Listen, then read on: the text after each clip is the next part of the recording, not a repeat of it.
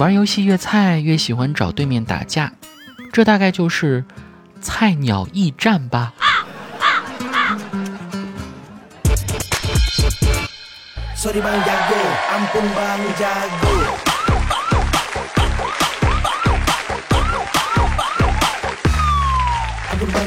Hello，各位，欢迎收听喜马拉雅去你的段子，我是子木。这一期来关注一下大家的留言。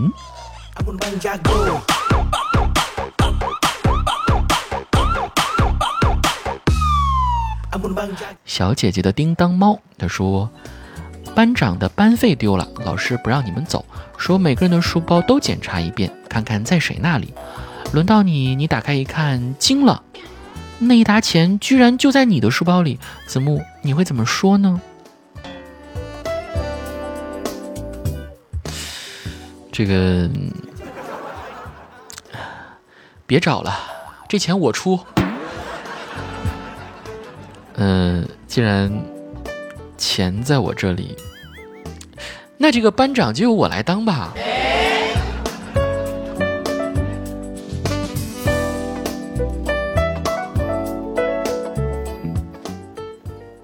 看房后的山，他说：“子木，我在网上看到了一个女网友找男朋友的要求：一男不要直男；二长得帅；三穿得潮；四关系硬；五身高一米八以上；六身体好有腹肌；七声音手喉结腿脚踝控；八身边有很多小姐姐追，但是都不理睬；九抽烟一个月不超过一包；喝酒一个月不少于不多于两次。”蹦迪一个月一次，只能和男的玩儿。十要会哄我哟，还是情场高手，但不要渣的。十一各种节日准备小惊喜送我。十二经常带我出去玩，带我出去吃饭。十三在空间、朋友圈、微博各种社交软件都要秀恩爱，并且要艾特我。十四不要猥琐。十五爱干净，但是会吃我吃剩下的东西。十六。走路累了要随时背我。（括弧）你如果觉得我很重，那就说明你平常去健身房去的很少。子木这些要求不过分吧？嗯，不过分。就地球人都想不出来这样的，有脑壳的也想不出来这样的。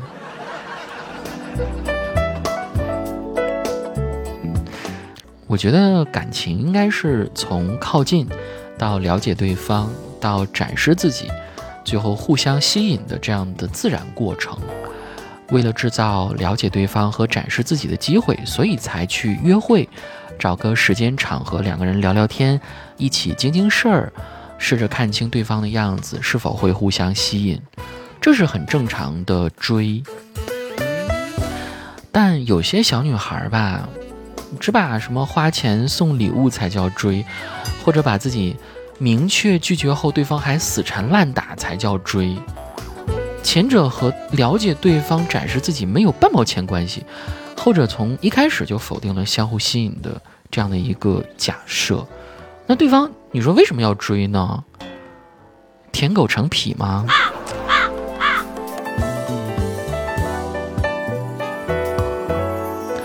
？Come on, baby 啊！他说：“面对我爸的日常催婚 battle，来看看我的反击。”呃，后面的这些话好像很有节奏感啊！我觉得我应该换一个音乐。早婚早育就是好，孩子成年爹未老，家中有事共商讨。晚婚晚育就是好，经济独立吃苦少，爹妈养老没烦恼。晚婚晚育不看好，孩子小，父母老，拉你后腿走不了。不工作不挣钱，家里有事惹你烦。早婚早育不看好，父母小，懂得少，拉扯孩子四处跑，又打工又没闲，老了没了棺材钱。一寸光阴一寸金。掌握时光把分寸，二十四五正丰年，莫失良机少遗憾。今朝有酒今朝醉，船到桥头自然直。三十来岁正壮年，生活家庭最美满。嗯，顺其自然吧。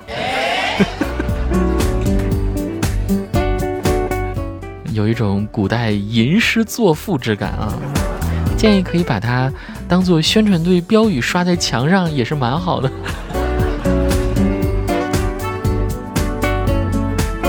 哎，发现后面的留言基本都和什么相亲啊、交往啊有关系哦。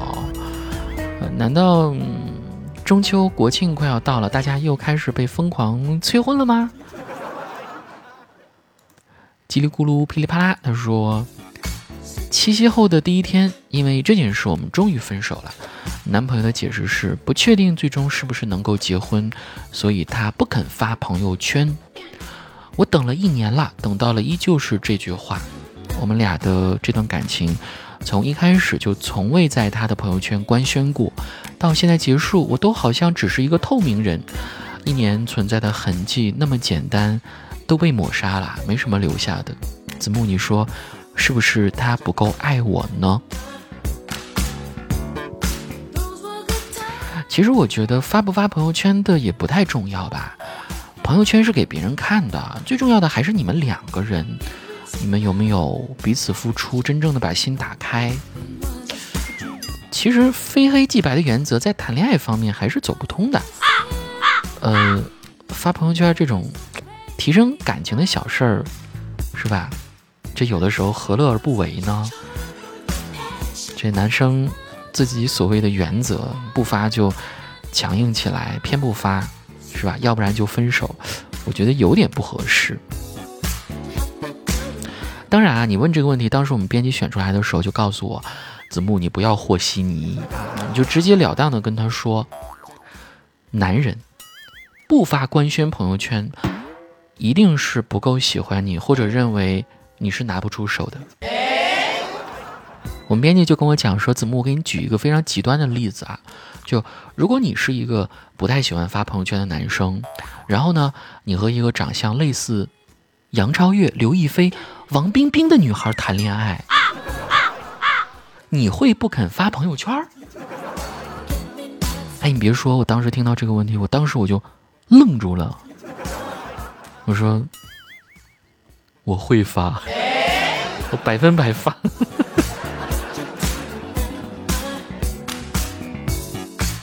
嗯，所以说不能否认啊，颜值这件事情虽然有点不公平，但仍具有碾压式的说服力。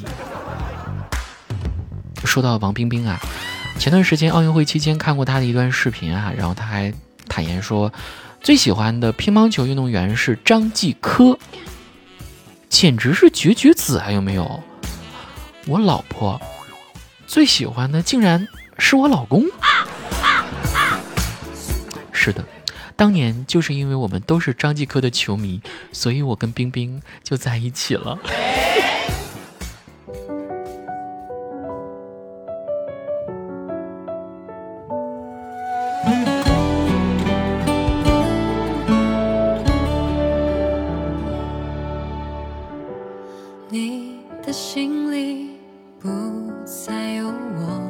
从幸福到落寞预想不到的结果。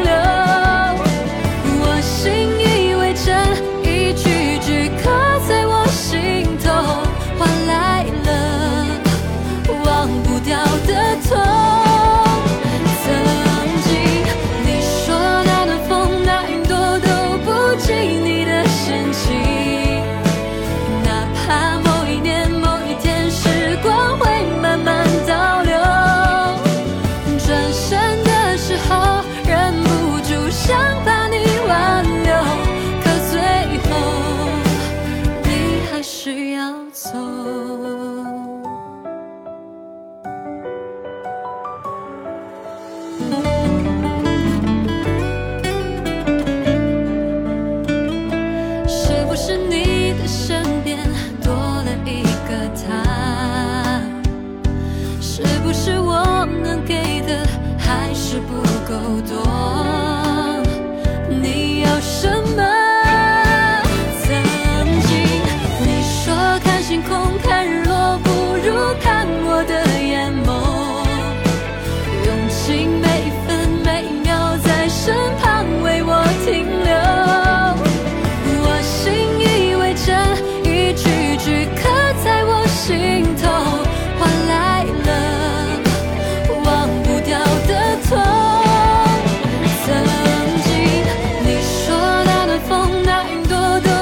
记你的深情哪怕某一年某一天时光会慢慢倒流转身的时候忍不住想把你挽留。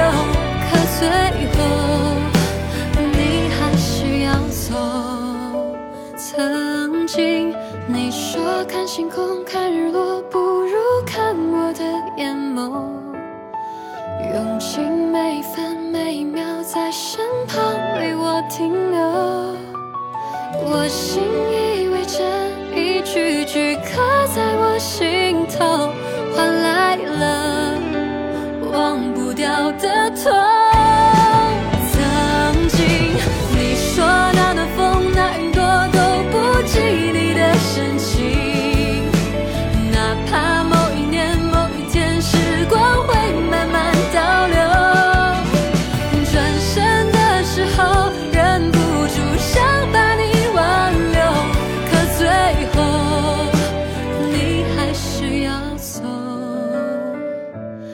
最后